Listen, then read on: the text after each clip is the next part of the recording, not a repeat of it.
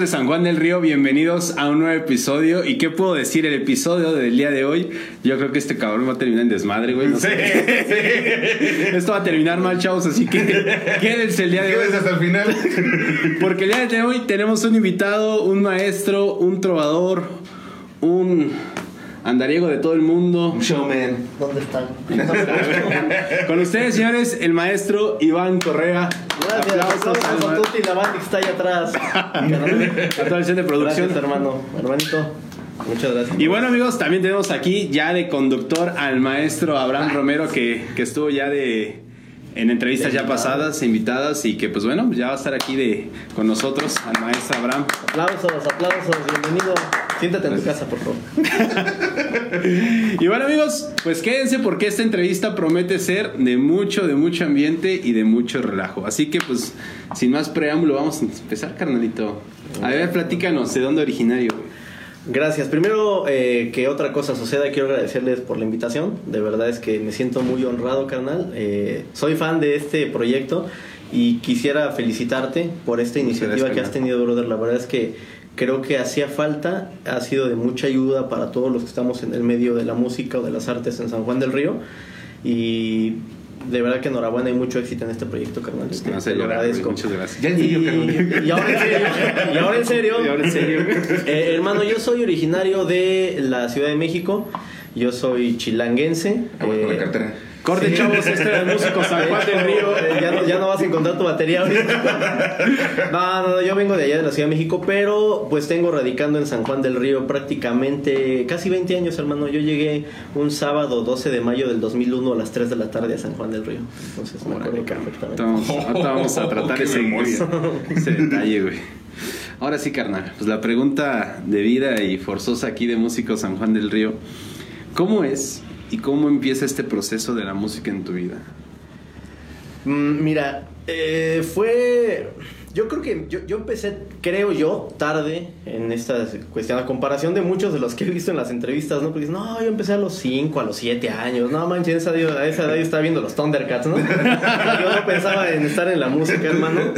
La verdad es que yo creo que empecé tardezón, mm, a mi forma de, de ver, porque estaba yo ya en la secundaria, yo creo que tendría yo como unos 13, 13 años más o menos, primero 13, 14 años de secundaria. Y yo veía de más chavito tocar a mi hermano. Eh, tengo un hermano mayor que yo, 10 años casi. Y él, él toca la guitarra, pero pues básico, ¿no? O sea, él, ya sabes, en las bohemias, ¿no? Claro. Que todo, todos ustedes han estado, yo la verdad es que nada más las he escuchado, pero en las bohemias, donde hay música y cosas, este... Y, y cosas etílicas. ¿Sí? ¿Me han- contado? Sí, sí. Salud. Salud Este, por eso, güey. salud, salud, No es, no es etílico, güey, pero... Salud por el gusto. Detrás de cámaras le puso otra cosa. Sí, ya me di cuenta. Y eh, pues ya sabes, en, en la reunión con los amigos, la bohemia, eh, no pueden faltar las canciones de José José, las de Juan Gabriel y algunos que otros boleritos. Y yo lo veía eh, que se reunía con sus cuates a tocar la aire y a mí me gustaba. Y empecé pues agarrando a escondidas la guitarra que, que tenía él. Eh, y con los famosos guitarra fácil, que, Uh, que- que han sido como, como el, como el Antiguo Testamento, ¿no? Eh, en la parte de los que empezamos a hacer alguna vez música, a tocar la guitarra.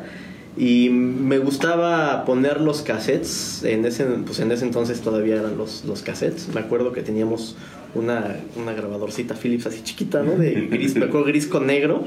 Y, en esa ponía yo los cassettes de, de José José y agarraba yo la lira y me empezaba yo a echar ahí según mis tocadas, ¿no? Pero eh, ya cuando pues, empiezas a, a ser como más amigos en la secundaria, a interactuar más con la, con la, con la gente, con la banda, conoces chavos que también pues, tocan la lira, pero en ese entonces pues, eran chavos que ya tocaban más, ¿no? Entonces me junté con ellos, pues no les aprendí nada, pero por lo menos me la pasé bien. y, pero no, pero empiezas como que ya a tener un, un poquito más de, de contacto con, con la música.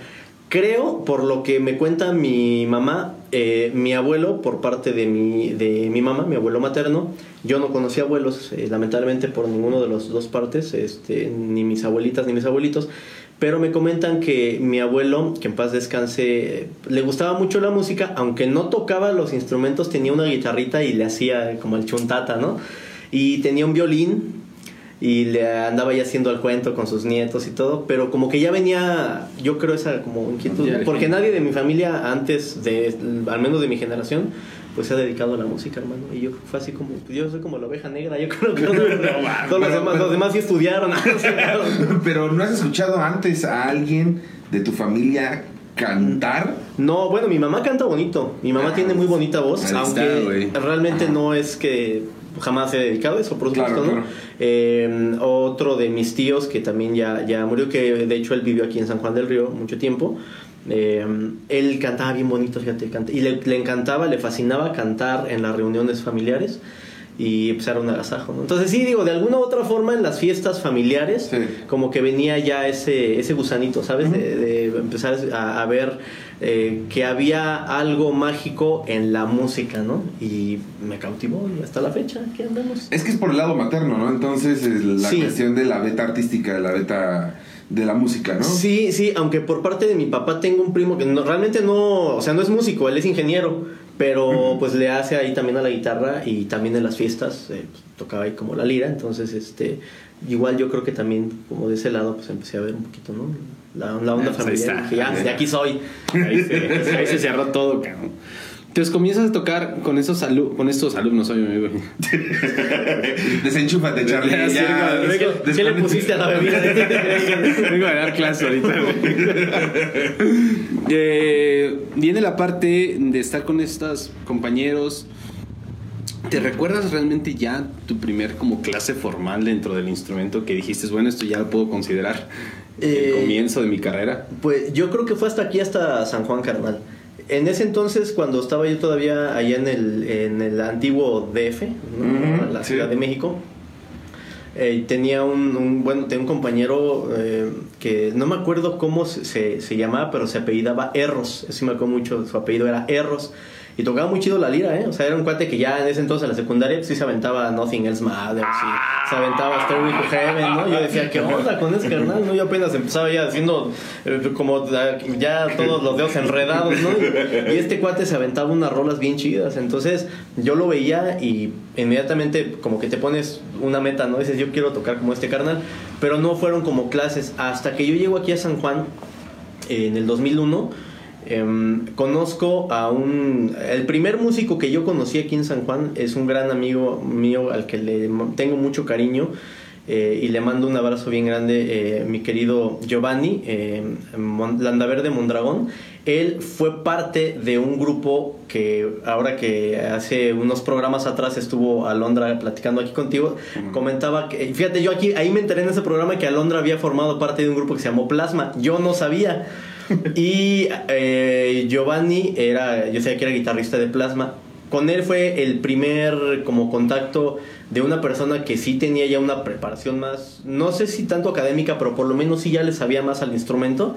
Y él me empezaba como que a explicar más cosas, ¿no? Y es un estupendo guitarrista. ¿eh? Ahora ya anda de ingeniero por ahí en las, en, en las industrias, que es un estupendo ingeniero también. Pero de verdad es que de la música no se hubiera muerto de hambre, ¿eh? porque era, es un gran guitarrista, es un gran amigo. Y yo creo que ahí es como, como el, el primero ya más formal, ¿no? Como con alguien que sí, sí sabía bien de esa situación, ¿no? De la liga. Fabuloso. Oye, bueno, ¿cómo llegas acá o por qué llegas acá a San Juan? Eh, la verdad es que pues allá ya Tembló. no me aguantaba ¿no? Tembló. tembló, yo no aguanto los temblores que- la verdad es que me caen gordos los chilangos. No, no, no, y este por eso ya no vivo allá no, no carnal yo eh, nos venimos por cuestiones familiares. Mi papá es pensionado del seguro social. Y eh, la familia por parte de mi papá es de Amealco entonces que es un municipio aquí pues, como todos saben muy cerquita eh, de, de hecho, pues, toda la infancia de mi papá, eh, bueno, tanto la de él y la mía, era venir, yo creo que a veces cada mes o cada dos meses, por lo menos un fin de semana a Mealco. Ya me, me encantaba, ¿no? Y mi papá, bueno, pues por obvias razones conocí aquí San Juan del Río. Después el tío del que te comentaba hace rato, mi tío Adrián, que en paz descanse, y le mando un abrazo hasta el cielo. Eh, él se viene junto con mi tía Silvia, que ahora radica en Estados Unidos.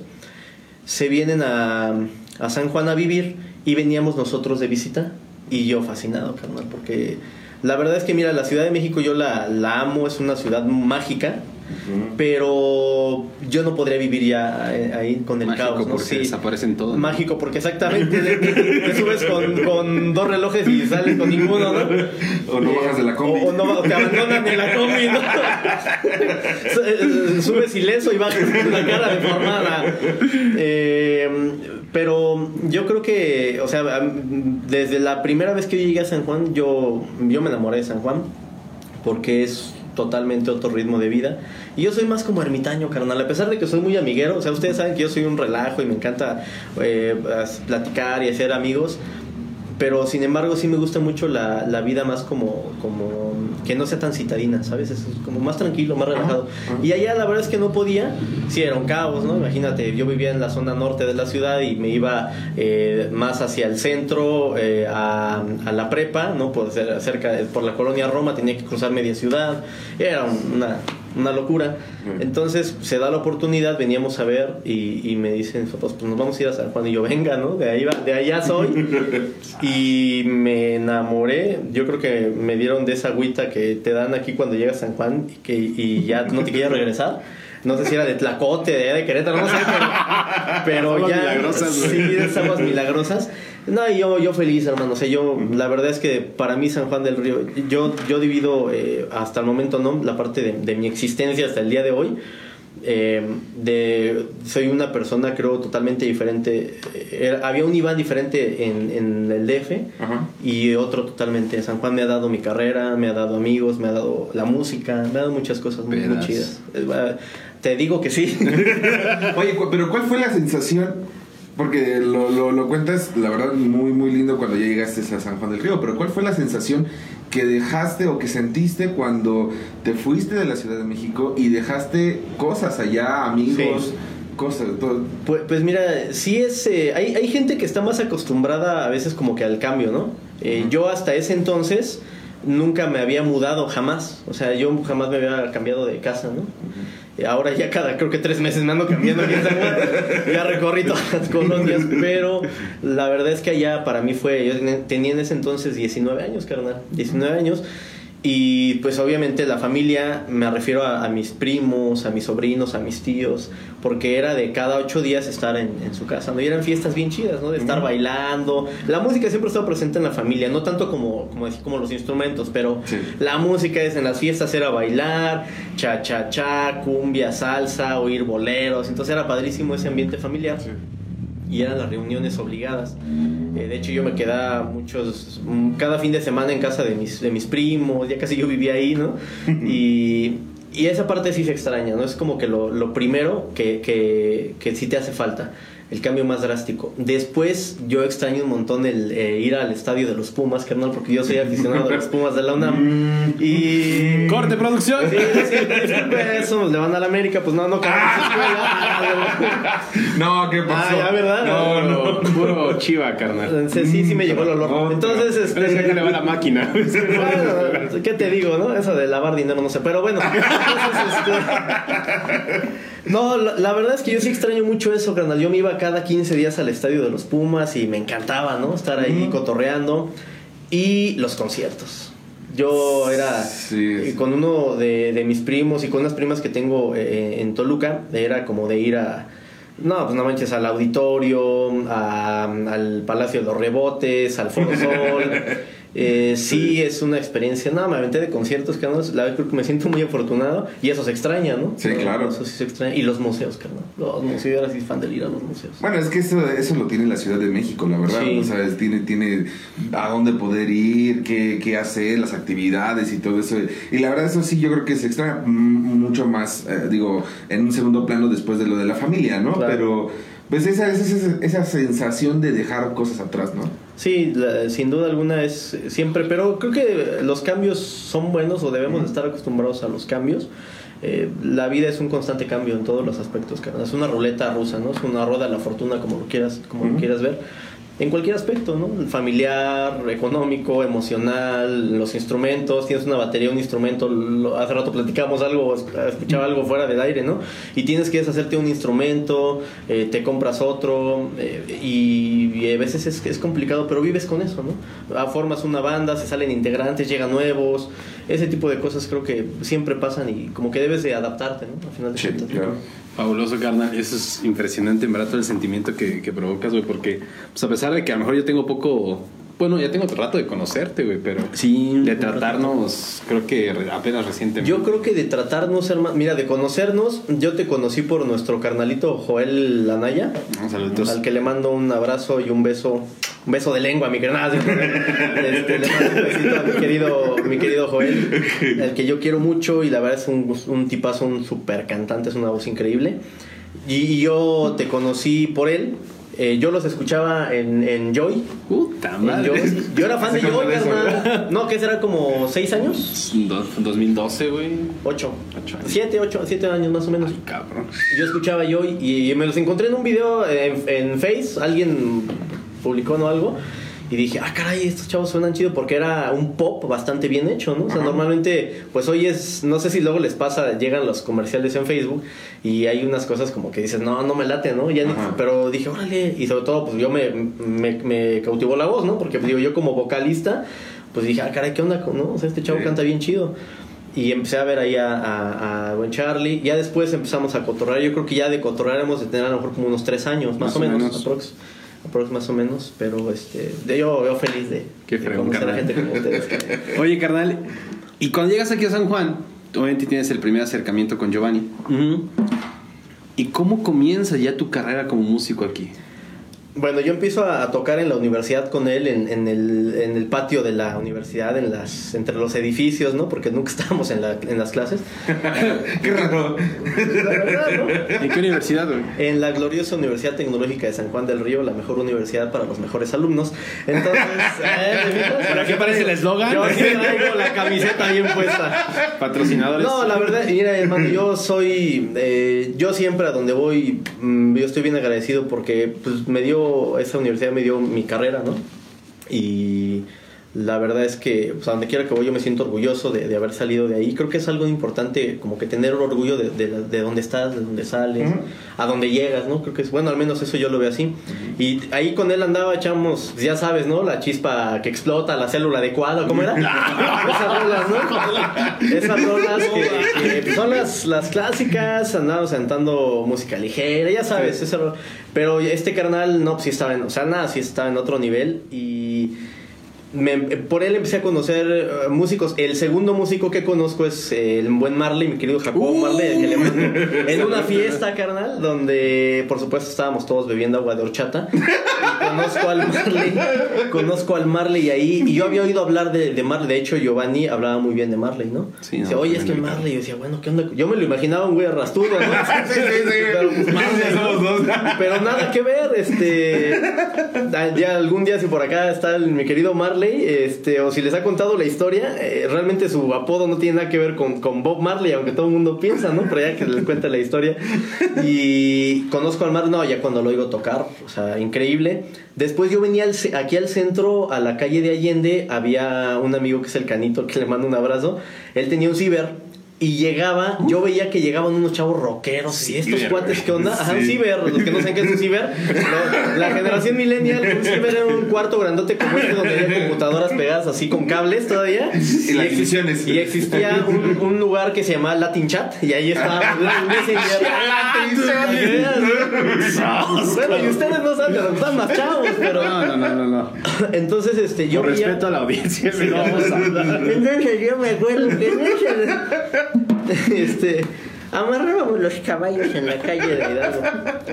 Yo llegaba a ese ciber y de repente llegaban unos carnales, este, pues, rockeros, ¿no? Era el, el Tama, era el Chino y era el Ojón. Y el Omar Ávila, que era en ese tiempo la iguana.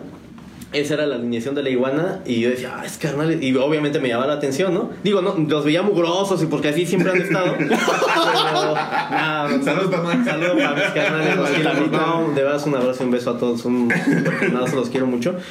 Y yo los veía y yo decía, ¿qué onda? Pues me llamaba la atención, ¿no? Y yo, ahí fue donde empecé como a, a tener contacto sin ser parte de una banda con los músicos. No son a los primeros, a los primeros músicos que conocí fueron a ellos. Después, eh, una- en la universidad, un amigo eh, me invita a una fiesta. Él, él era trabajador de, de la universidad. Me invita a una fiesta y me dice, mira, estos chavos, que son los primos del, del, del novio, dice, tocan y quieren hacer una banda. Y les dice, oye, este, este chavo canta, ¿no? Porque él me veía ahí andar haciendo las mías en, en la universidad. Y nos, nos, nos juntamos y hago o hacemos mi primer banda aquí en San Juan que fue, se formó en el 2002. Se llamaba Eleusis y en ese tiempo tocábamos en un bar eh, que era el F2D. aquí en San Juan del Río. y le mando un saludo bien grande a mi carnal Efren Rivera, a mi carnal Isaac Alcocer, a César Alcocer y a mi querido Marcelo Ramírez el chino que el güerito, que son la primer banda y yo los quiero y los amo con todo mi corazón. El Eusis, carnal, nos llamamos. En el F2D. En el F2D. Y tocábamos en la feria donde era el F2D ponía, era el antro, ¿no? Le cambiaban de nombre al antro y ahí tocábamos. Ahí andábamos. Y fíjate, curiosamente nuestra, la primer... Eh, tocada que yo tuve así, el primer eh, interacción ya en un escenario y con gente fue un 22 de noviembre. Curiosamente, músico, ¿no? así es el día de Santa Sí. El día de músico. en Aquí, aquí pregunta obligada, porque eso sí sale en cada entrevista. Tu sensación, ¿qué, qué sentiste en ese momento? Eh, Aparte de ya hacerte el baño ahí, güey. pero- Sí, estaba bien nervioso, carnal, porque pues, tocamos en el kiosco de Tequisquiapan, pero pues era un evento donde tocaban, eh, las, todas las bandas eran de norteño, ¿no? Y, nosotros éramos los únicos rockeros, entonces yo me sentía como bicho raro. Y dije, ¿y estos qué onda? O sea, pues Sí. nada que ver con, con el evento. O sea, realmente pues nos dieron chance, como que dijeron, pues dale chance a los chamacos que se suban, ¿no? En ese entonces yo te estoy hablando que tenía yo 21 años, carnal, más o menos. Ok. O sea, hace 18 años de esto aproximadamente. Y, y en ese entonces Isaac, que era el más joven de todos, tenía 13 años, era el baterista. Iba a cumplir 14 años y andaban por ahí eh, César, alias Pijín, él, el bajista, él tenía 15. Efren era de mi edad y el güero debe haber tenido como 17 años. creo. Todos bien chavos. chavo. Yo era el único, el más betarro, ¿no? El abuelo, güey. Sí, y, y no, pero emoción, emoción la verdad de tener. Y sobre todo por la fecha, ¿no? Tan emblemático, todos los que pues, somos músicos. eh, pues siempre es un día especial, ¿no? El, el 22 de noviembre. Y fue, no sé por qué fue el destino, pero ese día fue el primer día que, que interactué en un escenario, como si un escenario. Simbólico, ¿no? Sí, estuvo chido, la verdad. ¿Cómo reaccionó la gente? Pues le latió, o sea, como que. Porque sí había gente que iba a escuchar a los, a los que tocaban norteño y todo eso. Pero pues al menos no nos, no nos apedrearon, que lo bueno, ¿no? Ah. No, sí, les latió, creo que les latió y, y, pues estuvo, estuvo chido. estuvo- Qué chingón. Amigos, pues vamos a hacer una pausita porque aquí el Master Iván. Viene sediento. Amigos, regresamos, vamos a hacer una pausa, pero viene una intervención interesante con el maestro Ivancito. Y ahorita nos vemos.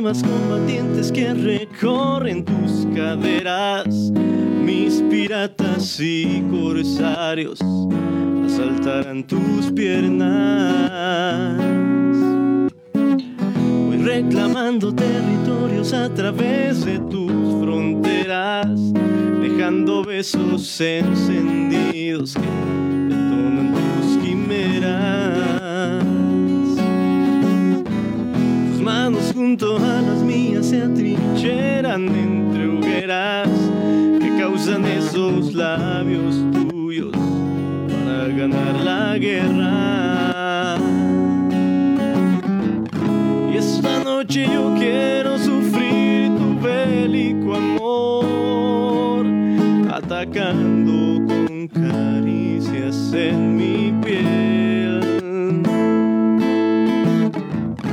Y esta vida no quiero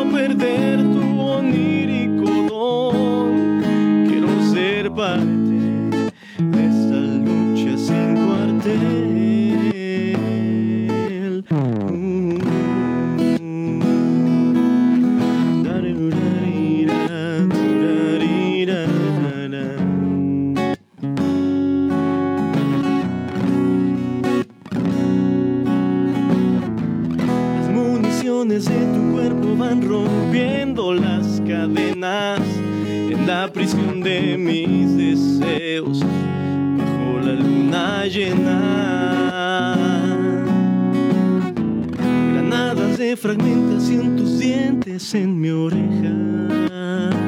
Suspiros que capturan mis latidos y hasta el alba pido tregua. Las explosiones de tus manos dibujándose en mi espalda. Yo ataco por sorpresa el campamento que hay debajo de tu falda. Y esta noche yo quiero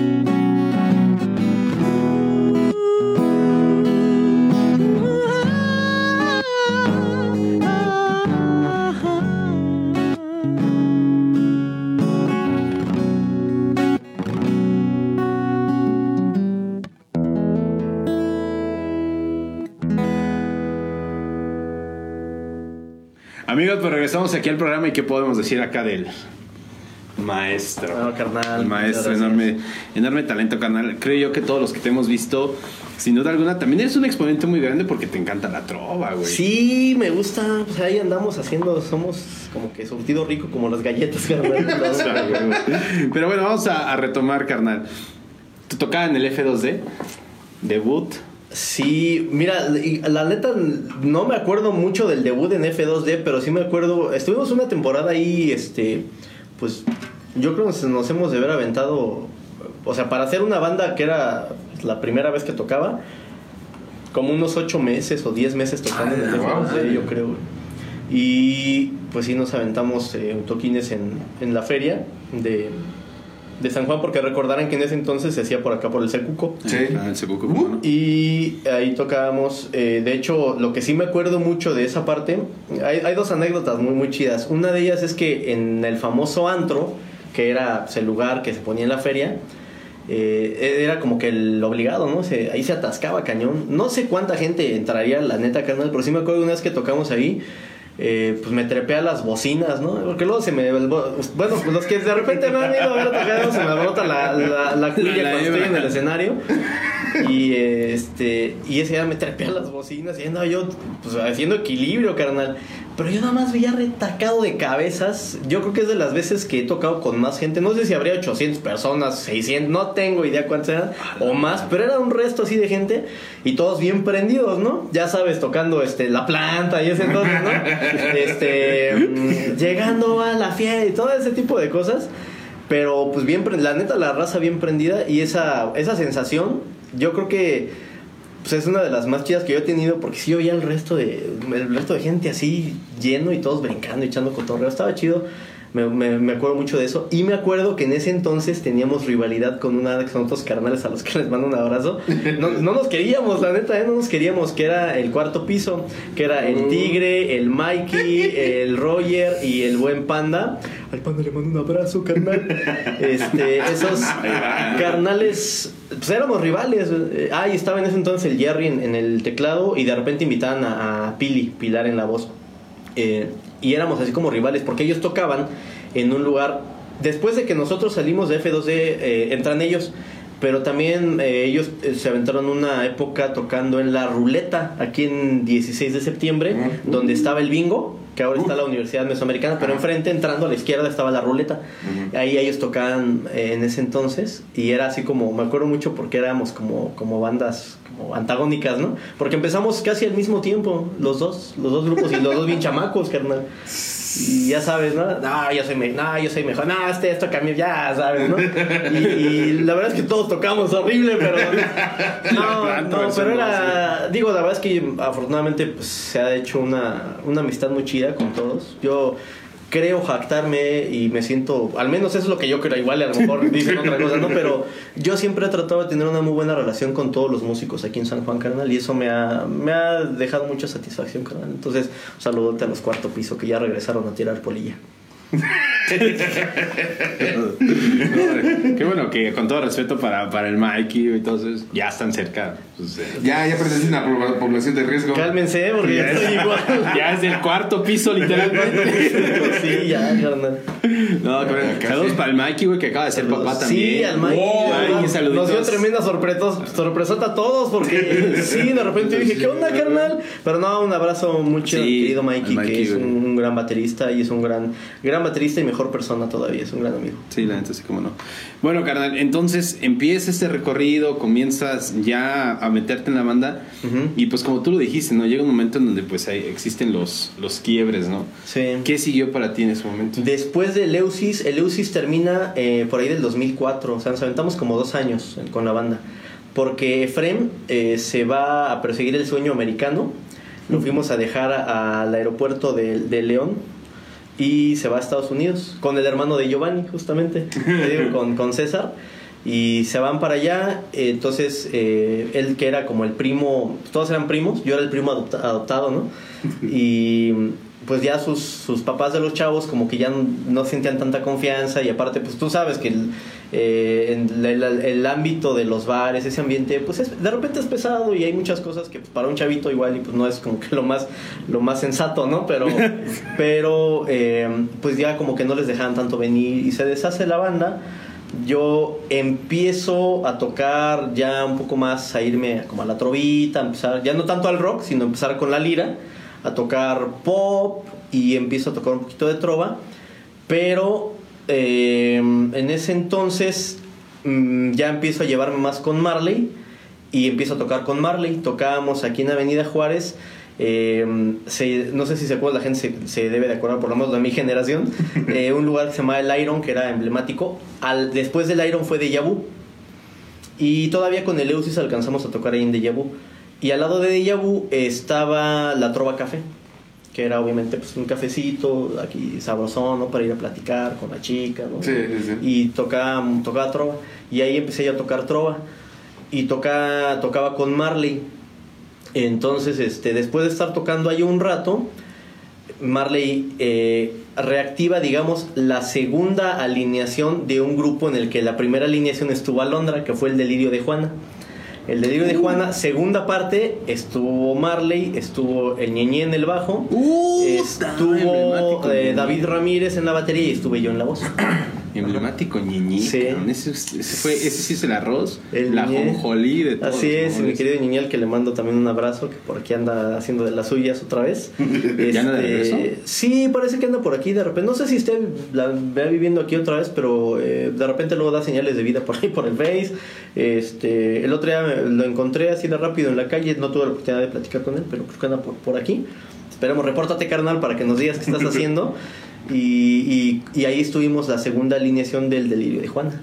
Eh, ahí estuvimos más o menos, fue como por 2000, finales del 2004, quiero suponer yo, al 2006 más o menos.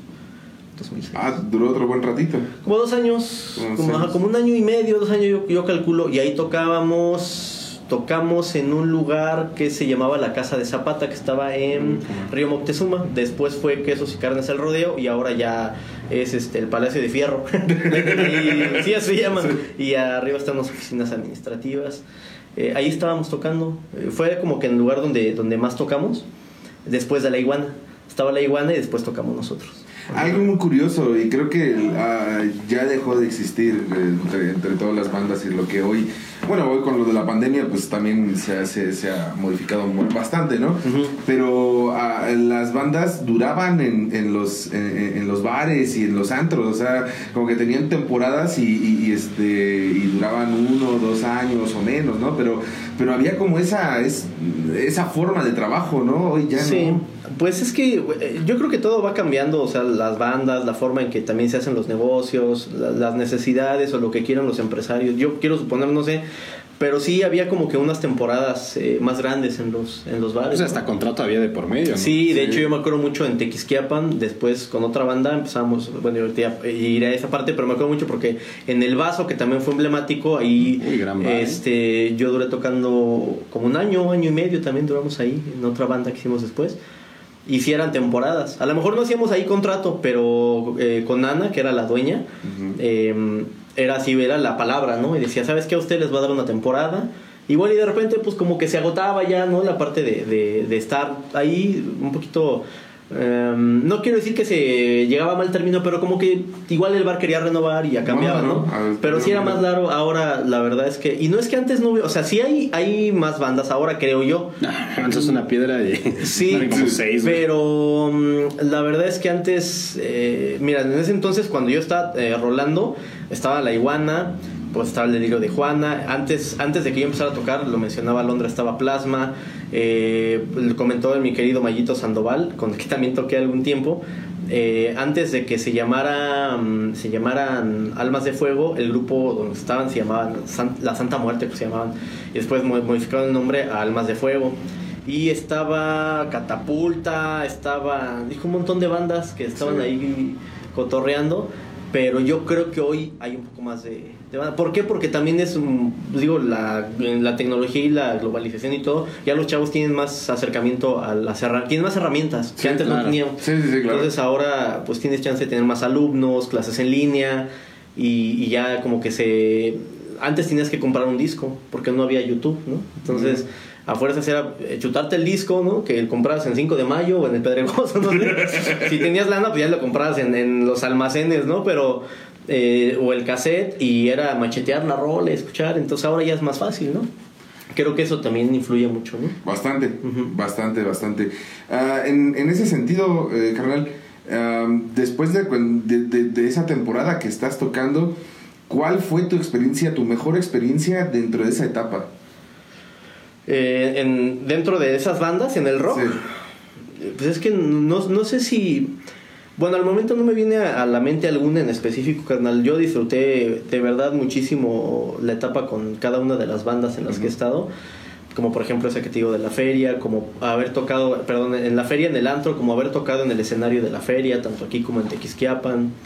Eh, y con todos he, he disfrutado, la verdad, y aprendes, la verdad creo que está chido como al momento de, digo, si hay pleitos en las bandas, si ha habido pleitos y de repente nos hemos agarrado del chongo, bueno, a mí no va, porque no tengo, sí, ¿qué te digo? Pero, ¿qué te digo? Pero... No te pueden tomar el pelo, Sí, no, no, no tengo ni un pelo de todo.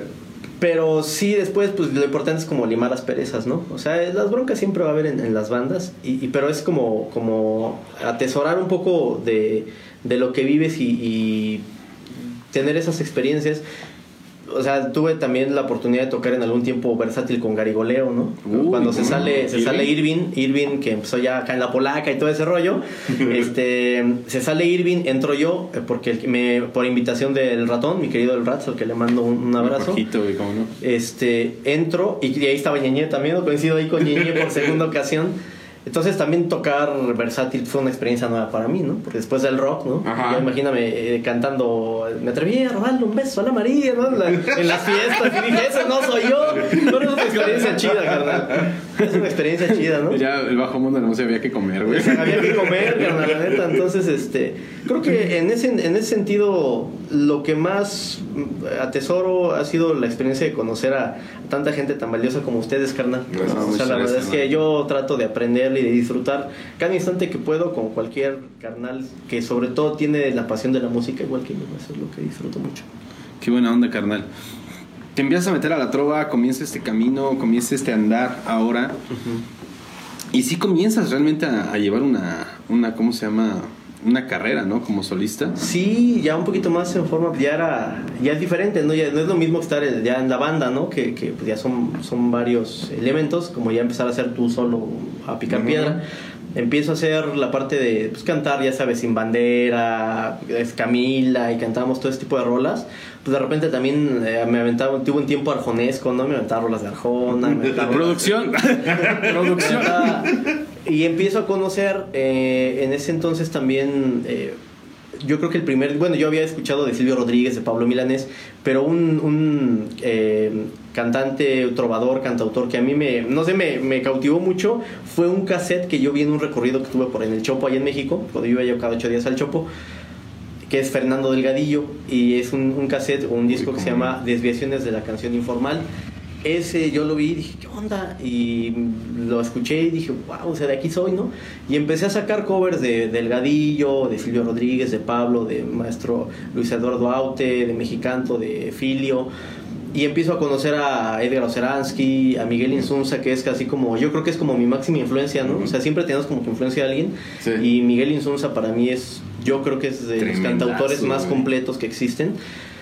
Y me empiezo a, a dedicar a tocar en ese género, pero a la par de que ya la, la gente me empieza a ubicar cantando trova o como le quieran llamar. Mira, puede, hay gente que le dice trova, canción de autor, canto nuevo. Eh, Yo creo que es lo de menos el nombre, pero el chiste es como to- cantar con una guitarra, eh, guitarra y voz, ¿no? Y hacer, eh, como que tratar de conectar. Ujú. Y empiezo por ahí del 2004 a escribir mis canciones. Empiezo Ese esa era, parte. ese era el punto al que quería ya llegar. es lo bueno. A esa parte lo- sí, empecé ahí con, con mis temas, mi, mi locura. Pero bueno, la verdad, ya aquí es debido porque músico que escribe canciones tiene que estar influenciado por algo, cabrón. Pues sí, bueno, ¿Cómo se llamaba? eh, no me acuerdo. No me acuerdo. Juan es tan pequeño. No, yo la verdad la primera, sí, indudablemente la primera canción que, que yo escribí, pues se la escribí a una novia que tuve, una, una chica que, este, pues no voy a decir su nombre, pero pues no voy a decir su nombre, pero es, es prima de los chavos con la primera banda, ¿no? Con las que, con las que yo interactué con, con, con el Eusis, es prima de ellos, entonces, este, pues yo así me super clavé, me enamoré cañón y escribí, le escribí tres canciones a ella. Una de ellas, la verdad es que me duele muchísimo, la perdí, perdí la letra, la verdad es que no me acuerdo. El título sí me acuerdo, se llama Lejano Puerto. Ah, Voy por ahí a tratar de, de ver si la recupero, pero fue una rola que perdí. La otra, es la primera canción que yo escribí se llama Sonrisas. Eh, la segunda se llama Suave. Y la tercera que le escribí se llama Lejano Puerto. Y ahí empecé a escribir canciones y me di cuenta que no era tan malo, ¿no? O sea, dije, "Ah, ching". o sea, eh, creo que sí se me ha dado ese, como esa facilidad de escribir. La verdad es que no me cuesta tanto trabajo, hermano. Hay rolas que sí me han costado un trabajo. De repente me he aventado un mes, dos meses. La rola que más me ha tardado me ha aventado siete meses. O sea, porque como que hay momentos que no... Que No fluye, Sí, sí, claro. Que no sube el agua al tinaco. y- pero hay rolas que yo me he aventado en 40 minutos, carnal. Entonces, A ver, a ver, a ver. Ajá. ¿Qué viene primero? ¿La música o la letra? Yo, yo lo que hago primero es la música y después le pongo letra. Es lo que a mí me ha funcionado. Ok. Desde la primera vez, ¿eh? He tratado de hacerlo al revés y me cuesta trabajo. Pero sin embargo, yo creo que ahí está un buen ejercicio para, para reforzar esa parte del cantautor, ¿no? O sea, Ujú. decir, ah, ahora lo voy a hacer al revés. Me pasó, me costó trabajo con un amigo el que, con el que me invitó a, a colaborar el año, creo que fue el año antepasado, pero apenas a principios de este año salió o al año- no, es que ya no me acuerdo con esto de la pandemia, no, fue el año pasado, salió el, el sencillo, eh, es, un, es un poeta que se llama Paco Serrano, que es de Querétaro, y escribe sus choremas bien chidos, y los musicales, tuvo el, el proyecto de musicalizarlo. Entonces me dice, carnal, invitó a varios amigos, eh, me dice, carnal, quiero que participes en este proyecto, me da la el poema, bueno, su, su texto, dice, quiero que lo musicalices, dije, ay, en la no manches, ¿no? Porque yo nunca lo, nunca lo había hecho así. Y afortunadamente creo que salió bien. La, la rola se llama Amigos. Está en Spotify. Busquen Paco Serrano. Amigos. Y ahí está este FT Pitbull. Nah, es que- ya saben que todo, ya ves que todo es FT Pitbull, ¿no? FT Iván Correa. Ahí está, ¿no? Ah, y, onda. y, y me Vamos a dejar el link por aquí abajito para que lo, lo Sí, puedan buscar en sí. Spotify. Y este sí cuesta trabajo. A mí me cuesta trabajo hacerlo, pero sin embargo creo que también es un ejercicio interesante para mejorar ese. ¿Cuántas letras tienes? Pues No, no tengo muchas, carnal. Son como 32 más o menos. Bueno, eso es- no, no son muchas, güey. Pues yo digo que no tengo muchas, carnal. Alcanzo ahora- a hacer seis discos, No, pero... es que, es que ¿sabes qué? Hay rolas, eh, hay rolas que no, a veces no te convencen. O sea, las trabajas. Fíjate lo curioso, este primer, eh, bueno, igual es que que empiezo a adelantar a las preguntas, pero bueno, hay rolas, Dale, dale. hay rolas que no las, las escribo, las escribí hace mucho tiempo y las empiezo a cantar o apenas las he empezado a cantar, ¿no? O hay rolas que las, eh, por ejemplo, las últimas que escribí a veces ya no las canto o como que no me late, digo, esta no está tan maduro. Entonces hay, hay rolas que son nada más como bocetos. Y digo, no, esto creo que puede mejorar. Porque de repente también a mí me ha pasado, y yo creo, porque he escuchado a varios amigos, ¿no? Que, cantautores. Bueno, yo no me considero tan, tanto como un cantautor, porque tengo un amigo que es casi cantautor cañón y, y que se llama Salvador Aponte, que inclusive ¿Cómo no? Sí, el buen Sí. Chava Ponte, al que le mando hasta Monterrey, mi carnal, un abrazo. Gran seguidor de los potros de hierro del Atlante, mi carnalito. este, el buen Chava comentaba, dice, es que ese cantautor, yo cuando agarro y escribes una canción y otra, y ese carnal a veces diario está escribiendo, digo, ¿qué, qué onda, no? Pero es, un, es una eh, creatividad tan, tan grande que tienen. Yo la verdad es que sí me, ya ves si tengo constipación mental, entonces no puedo. Hay, hay, hay periodos que me tardo cinco meses sin hacer una sola rola. Entonces, este, por eso no creo que sean tantas, ¿no?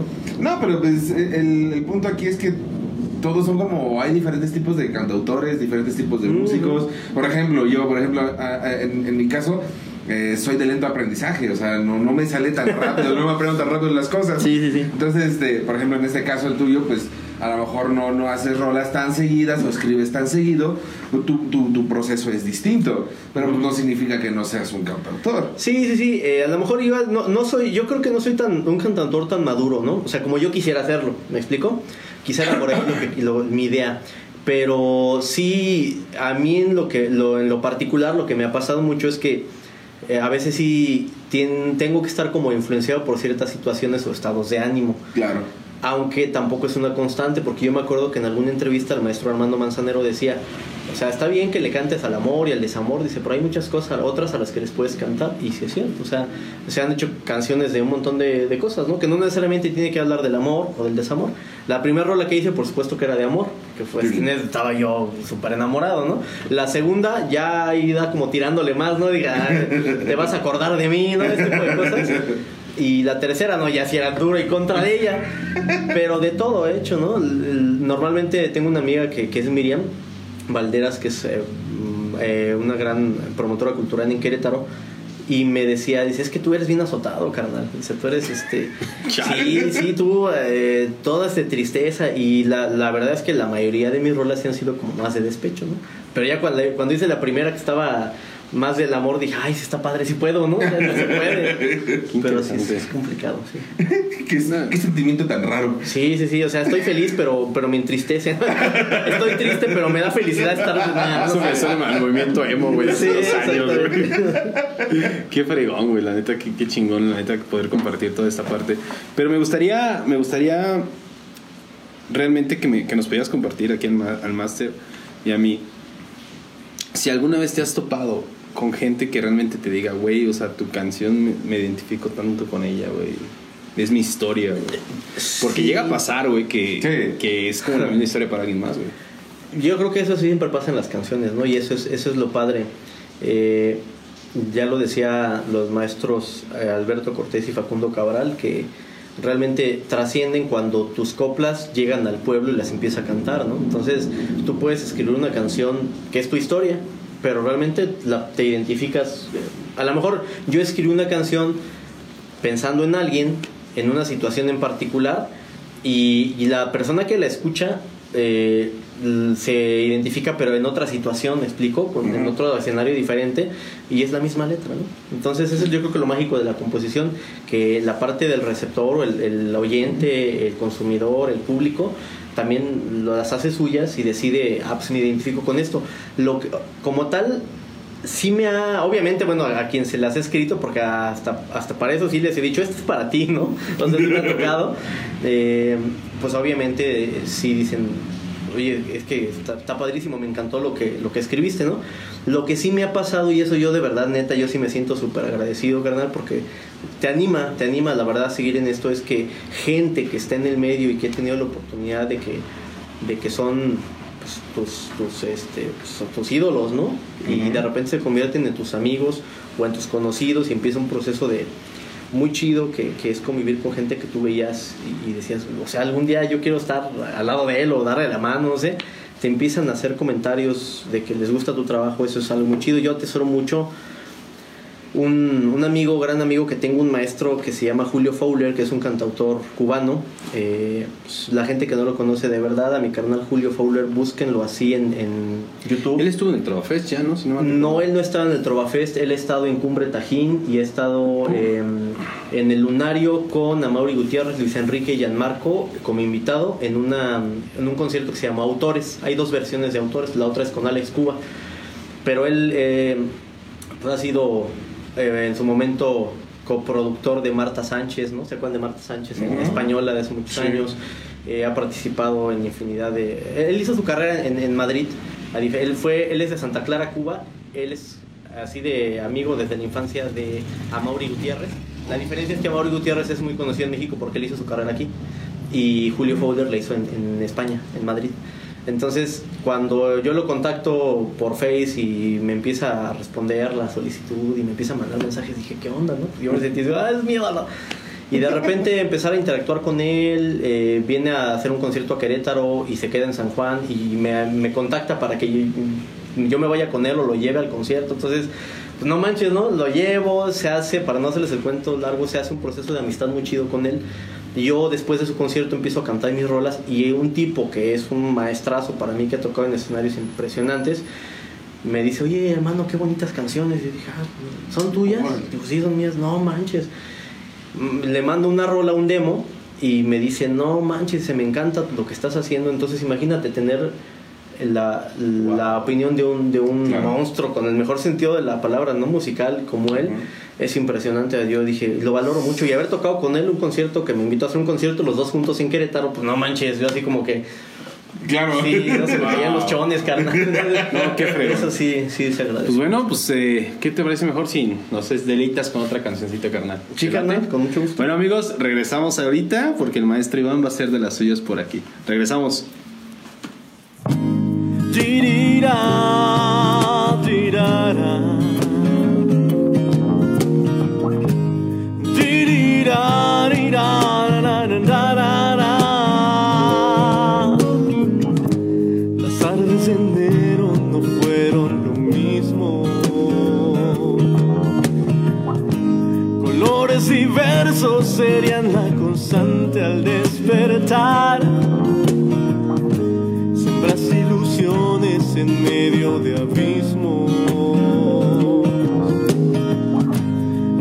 Mis días con las ganas de besar de nuevo. Te fuiste incrustando en mi piel de nostalgia.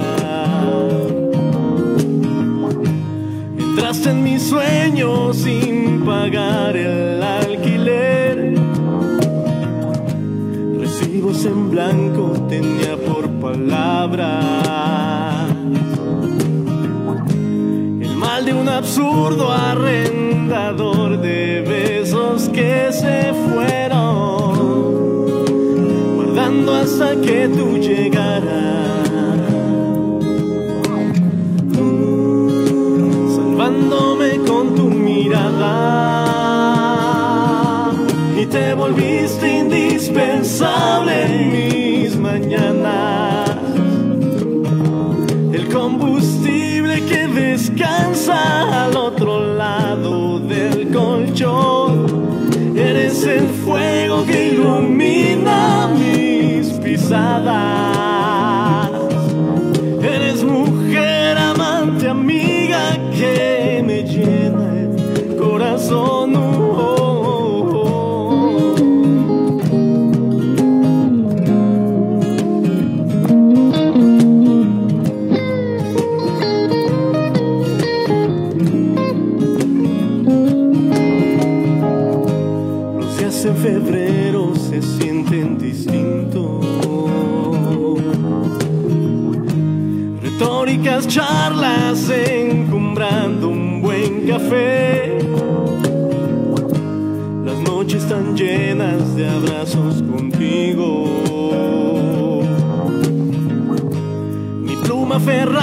Aferrándose a estas líneas en papel.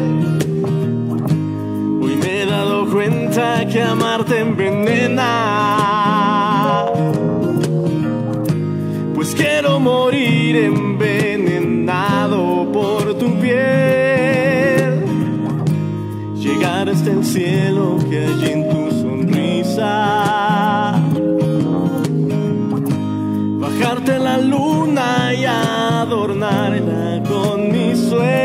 que se fueron guardando hasta que tú llegaras,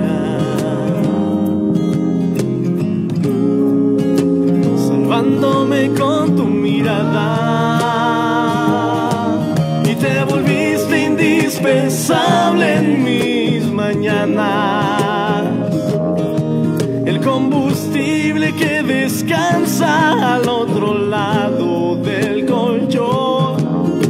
Eres el fuego que ilumina mis pisadas. Eres mujer, amante, amiga que me llena el corazón. Oh, oh, oh,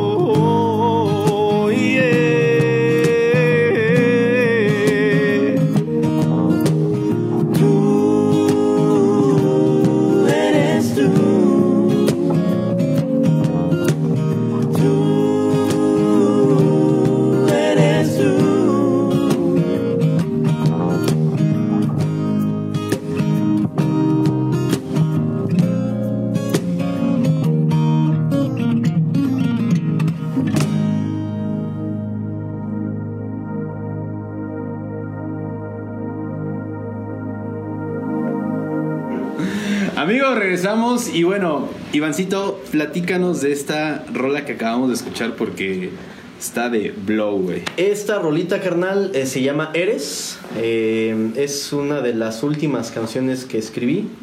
Eh, yo creo que debe ser como la antepenúltima de las que he escrito.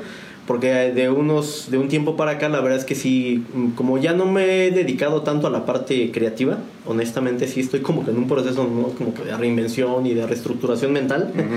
Eh, mm, ya no me he puesto a echarle tanto lápiz, ¿no? Pero esa fue una de las últimas rolas. Esa rola, o sea, de cuenta, es- escribí esa y después otras cuatro. Eh, eh, es de hace como año y medio más o menos. No, bueno, la rola la escribí hace, hace como dos años y medio, tres años, tres años la escribí, pero la empecé a como que a modificar ahí porque no me había gustado la maqueta y de hace un año más o menos. Bueno, y platícanos a cargo de quién corre la grabación y todo eso. Ah, cómo no, mi querido, eh, mi querido Dan Rodríguez, que es un, un- tiene, tiene talento, chavo. Ah, de mi carnal. Y ya estuvo por aquí Mi también. estimado Dan Rodríguez, que creo que estuvo en el segundo programa. sí, fue el si no segundo invitado. recuerdo. fue el segundo invitado. Este, un estupendo guitarrista, un extraordinaria persona, guitarrista, comparte un proyecto que es la banda de Indians, mi- la banda actual, que es la que estoy ahorita, ¿no? Eh, que me siento muy contento. Bando Totota. No, pues Este, está Pablito Rodríguez en la Sí, traga con Pablito, Ivancito. eh, mi querido Bet, ahorita. Hermano, hermano de acá del Hermano que máster. también ya estuvo Sí. aquí. También ya estuvo aquí. Sí, Máster este, antes estaba mi querido Jordan también. Hermano pinche cuadro Sí, porque no sé qué hago ahí. Eh, bueno, la, la producción de esta. de- eh, ahorita estamos promoviendo este sencillo precisamente. Eh, salió el pasado 11 de septiembre. Y. eh, es parte de la primer producción dis- discográfica que el nombre se llama Primero, así. O sea, Wow. Primero. Y a lo mejor el segundo se llama el segundo, no lo sé. Pero es que le quieren poner como Led primero. Zeppelin, no Led Zeppelin 1. Ajá, sí, pero dije, no, voy a ver muy, muy piñata, ¿no? Entonces, este, es primero y son, es un EP con cinco temas, todos obviamente de mi autoría, eh, música y letra, y este es el primer sencillo. No, felicidades, carnal, ¿eh? Felicidades por eso. No, pues te, te va a llegar muchas, muchas buenas ofertas Ojalá, y ojalá. lugares donde tocar y expresar tu música, hermano. Pues mira, yo soy feliz con que la gente se conecte, ¿no? Con lo que uno trata de expresar. Sí. Eh, mira, yo soy bien, yo soy bien sincero, cara. Si yo quisiera hacerme millonario, cantaría reggaetón o cantaría otra cosa, ¿no? Y la verdad es que, pues no, o sea, yo la neta me late esto que hago. Claro. Y a- ahora ya con las redes y todo lo que vivimos hoy en día, pues es mucho más fácil llegar. a Ese, todos ese proceso realmente lo platicábamos en el, en el estudio ahí, ahí colaborando con el máster, trabajando. O sea, que realmente un, un personaje, un, un músico, una persona se anime a transmitir su mensaje, se anime a hacer su música, o uno mismo como músico de, de animarte a, a producir tu propia música, y es brincar una tabla pues ya totalmente diferente y estar en otro, en otro Sí. proceso, güey. Pues mire, yo creo que la parte, eh, bueno, an- antes de, de responder tu pregunta, ahondando un poquito más, yo sí agradezco enormemente, toda la producción es de mi querido Dan Rodríguez, eh, como bien lo, lo decíamos. Em, todo l- me hizo algunos arreglos bastante chidos. Él tocó el solo de, de, de esta rolita, pues es de Dan. Las guitarras las grabé yo. Eh, mi querido Renzo nos ayudó también por ahí con el bajo. Eh, el Omar, Omar, Omarcito Cantú en los pianos. maestro. Pablito Rodríguez en el shaker y en el cajón. Entonces, la verdad es que sí, yo tuve cuadro de lujo, ¿no? Yo me sentía más que arropado. Cuadrote, No, sí. Sí, sí, sí. Y, y Dancito hizo un estupendo trabajo. La verdad es que me tuvo mucha paciencia, ¿no? Porque eh, pues yo soy medio menso para tocar ahí. Y luego él me decía, no, este dedo va acá, ya sabes, ¿no? Manazo, a ver, manazo. más, así, así, así como le decías a tu alumno ahorita, nada. Con la mano. No, no, no, pero no, muy contento. Y en esa parte de. Yo siempre he creído que el hecho de arriesgarte a hacer ya algo que sea de, tu creación, eh, sí es un paso.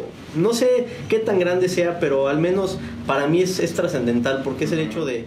A lo mejor no pasa nada, pero igual y eh, si la vida me permite Dios, el universo, seguir más, más tiempo en esta, eh, en esta aventura mágica llamada vida, voltear y decir, tengo esta creación, este hijito, ¿no? Y esto es parte de mí, esto va a ser un legado, pues a lo mejor, no sé si para la humanidad, pero no sé, ahí lo dejé y es algo chido, ¿no? Saber que, y si alguien se conecta con lo que tú haces, yo creo que, que eso está súper chido. Oye, a ver, de estas eh, rolas que acabas de grabar de tu, de tu EP, que son cinco, si no me equivoco, ¿con cuál te conectas más? ¿Cuál es tu preferida que dices, esta rola como que... mm, Tengo dos, hermano. Hay, eh, por supuesto, Eres, ¿no?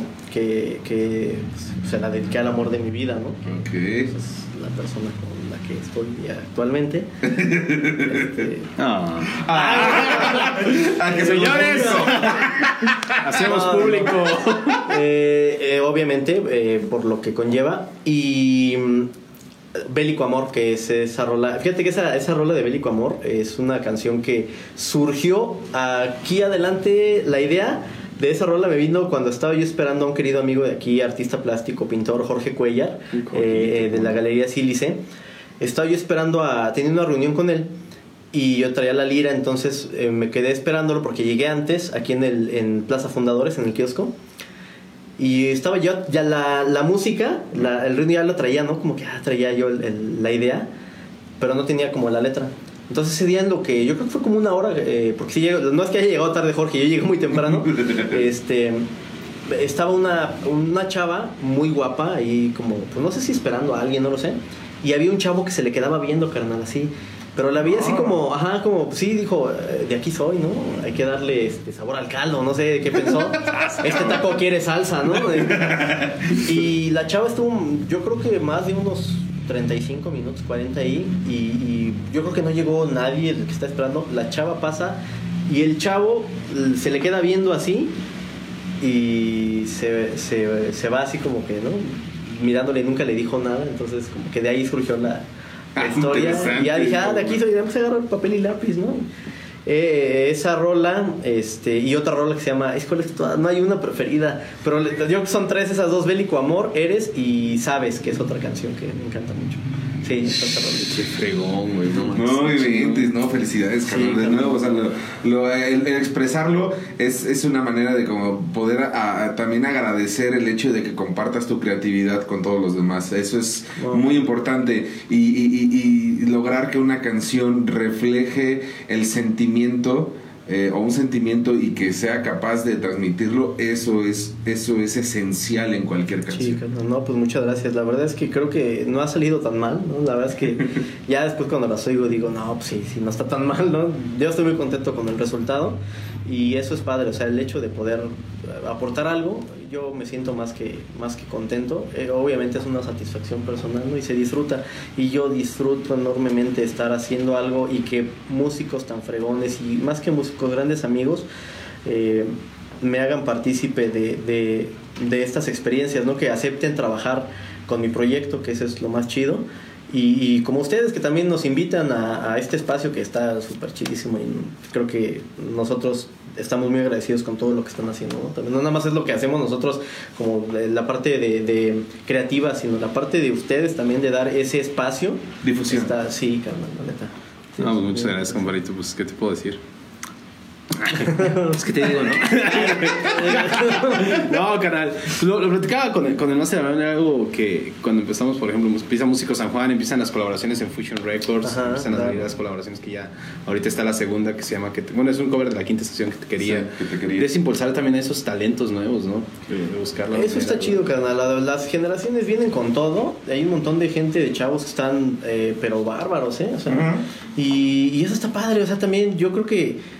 Eh, bueno, sin entrar en polémica, pero más que, o sea, si tienes una banda que ya tienes eh, renombre aquí, que tienes ya más experiencia, pues está chido. A mí me da un montón de gusto ver bandas, bandas de chavos, ¿no? Yo digo, porque en algún momento nosotros estuvimos así, Claro, ¿no? sí. Entonces yo, por ejemplo, escuchaba mucho, eh, la he escuchado, disfrutado las entrevistas de los personajes, ¿no? Como Don Mario Sandoval, que ha estado aquí. No, este, la verdad es que dices, o sea, realmente ellos sí abrieron camino en la música, ¿no? Entonces Sí. imagínate de repente yo lle- llegar o alguien digo, no, es que yo abrí camino aquí, pues no manches, no imagínate, o sea, es como decir, ¿qué te pasa, no? Como que tú descubriste el hilo negro y, decir que como que fuiste el primero y no, o sea, yo No, creo que tenemos que aprovechar, sí, sí. eh, es, es como que un tema que no quisiera yo entrar mucho de la parte de ego y todo eso, ¿no? Ajá, Pero sí. Yo disfruto mucho, uh, nosotros, eh, por ejemplo, en la banda, eh, en The Indians, eh, disfrutamos mucho tocar hace poquito con nuestros carnales de los Soul Rollers, que son unos chavitos que tienen, pues no manches, el baterista tiene la misma edad que mi carnal Isaac cuando nosotros empezamos a tocar, entonces yo los oigo y están haciendo las cosas increíblemente bien, carnal, y digo, Sí. wow, sé porque yo no me escuchaba así en ese entonces, ¿no? Pues tú lo dices, ¿no? La- el acceso a las tecnologías, Sí. la preparación es, es muy, muy, muy grandísimo, Ivancito. Pero a ver, platícanos. eh, ¿Actualmente en dónde estás? Pues ahorita me invitaron aquí al programa, que estoy muy contento. Este, Señores. Ya lo sabía que ibas a decir algo así. Filosofía con el maestro Ivancito. Eh, Esperen su libro próximamente. Claro, así es. Este, es una barrada, pero no. Eh, esto, ¿Te refieres a eh, algún proyecto que Proyecto tengo? musical. Bueno, mira, yo actualmente estoy formando parte de esta banda de rock que es The Indians que somos una banda de, de músicos aquí locales. Bueno, ya me considero local, ¿no? Porque ya tengo 20 años casi aquí, entonces ya soy de aquí. Eh, nos gusta mucho el rock, el blues, como pues, lo han podido ¿no? como, este, ver a los días que hemos ido. Nos gusta. Qué buenas el pedas nos aventamos, ¿eh? Ustedes, sobre todo, nos tenemos que trabajar, pero la verdad es que nos gusta mucho y dis- disfrutar con, con músicos de ese calibre, más que te digo, o sea, te da, te da pauta como para poder sacar rolas que antes no, no nada más imaginabas, ¿no? Entonces, este, estamos en, esta situación pasando, ya sabes, como todos los colegas, este, pues que les digo a ustedes, ¿no? La parte de toda esta situación pandémica virulenta, ¿no? Pero recuperándonos, estamos en proyecto de ya estar haciendo rolas eh, propias, ¿no? Wow, qué. Por ejemplo, vamos a hacer algunas rolas que por ahí tiene eh, Dan, va- vamos a hacer a la, a la banda, y hay unas rolas mías que vamos a adaptar para, para la banda. Eh, un No, reggae bueno. y un bluesecito. Fabuloso. Entonces, este, ahí en, en esos andamos ahorita. ¿no? Bien, entonces, mi Ivancito. Pues amigos, lamentablemente hemos llegado a la parte que no nos ¿Cómo? gusta. ¿No eran dos horas? ¿Cuánto cuesta el canal? Y, Y con Ivancito, aguacate. a ver, y con aguacate. Platícanos, eh, ¿en qué redes sociales te pueden encontrar para que aparezcan por aquí y te puedan Claro que seguir? sí, carnal. Eh, en Facebook me encuentran como Iván Correa Cantautor. Eh, en Instagram estoy como Iván Correa Martínez. Mi página de Facebook personal es Iván Correa Martínez para que me quieran mandar solicitud. En YouTube em, estoy, es un, es un canal que se llama Donovan Cro, Donovan con V, Cro de Querétaro, QRO. Realmente ahí no tengo material mío, son algunos covercillos de muchos años, pero bueno, ya voy a empezar ahorita también ya con, con lo de sencillo, estamos produciendo también el video y, y a subirlo ahí a- al video Fabuloso. oficial. Eh, y vamos a estar, todavía no sé si exista SoundCloud, pero ahí estoy en SoundCloud como Donovan Cro. Este, MySpace. MySpace, ah, y Latin Chat, sí, ah, Latin Chat por si me gustan agregar. en en MySpace no, ya tiene como 10 años que no entro, no sé si mi cuenta, pero no, ahí estamos, ¿no? Eh, principalmente Twitter no tengo y creo que ya. Fabuloso. Las redes sociales aparecen aquí abajito para que puedan seguir al Master Ivancito. Y de Indians también, así está en Ah, The Indians, en en- de Indians. The Indians y The Indians Rock Band en Instagram. Fabuloso. Amigos, pues Ivancito, ¿qué te puedo decir? Muchísimas gracias por darte el espacio, por darte el tiempo de Ah, poder bonito. estar aquí en, en Músico Gracias. San Juan del Río y pues en verdad, esta es tu casa para cuando gustes. Gracias, el fin de semana me la puedes desocupar. Me traigo mi colchón. Me traigo el colchón. No, ahí, ahí se ve que está bien ese. Sí, sí. No, de verdad, yo les agradezco enormemente la oportunidad, lo que están haciendo. eh, ahora ya tú incorporándote, mi querido Abraham, de verdad que eh, yo los admiro un montón, los aprecio un resto. Son, son- les digo chavos porque son más chavos que yo. Este, Bueno, el Master. yo soy- Sí, obviamente. Pero es que yo admiro, que yo creo que están haciendo cosas increíblemente bien y aparte son extraordinarias personas. O sea, son, Gracias. son, son dos tipos que yo quiero muchísimo y les auguro mucho éxito. Gracias, por darnos la oportunidad de estar aquí y estamos a la orden. Gracias, gracias. Master, gracias. ¿algo que quieras agregar? No, no, no, que somos del mismo mes. De septiembre, ¿De claro. septiembre? Por favor. es- De lo mejor, lo mejor lo viene mejor. de septiembre. Ahí estamos del pozole, las enchiladas, todo. Los mejores El grito. vienen de septiembre. El grito. ¿De qué tipo de grito, hermano, estamos hablando? Pues dejémoslos. Ah, está bien. Los de septiembre, arriba los de septiembre. Y es que en diciembre se ve que hace mucho frío, pues nueve meses después, no Sí, sé. sí, sí, claro, sí. Sí es. Está cabrón este. Amigos, ¿qué puedo decir? ¿Qué hiciste que pensara de mis padres? Amigos, les dije que esto iba a terminar buenísimo. Ellos empezaron. ¿no? Ya sé cómo sé para qué me invitan. Muchísimas gracias por estar aquí en Músico San Juan del Río. Recuerden, nos vemos el siguiente martes con un nuevo personaje y una nueva entrevista. Nos vemos. Gracias por habernos acompañado. Que estén bien. Nos vemos la próxima por el mismo canal en la misma hora. Es lo que quiso decir. Saluditos amigos, nos vemos. Adiós.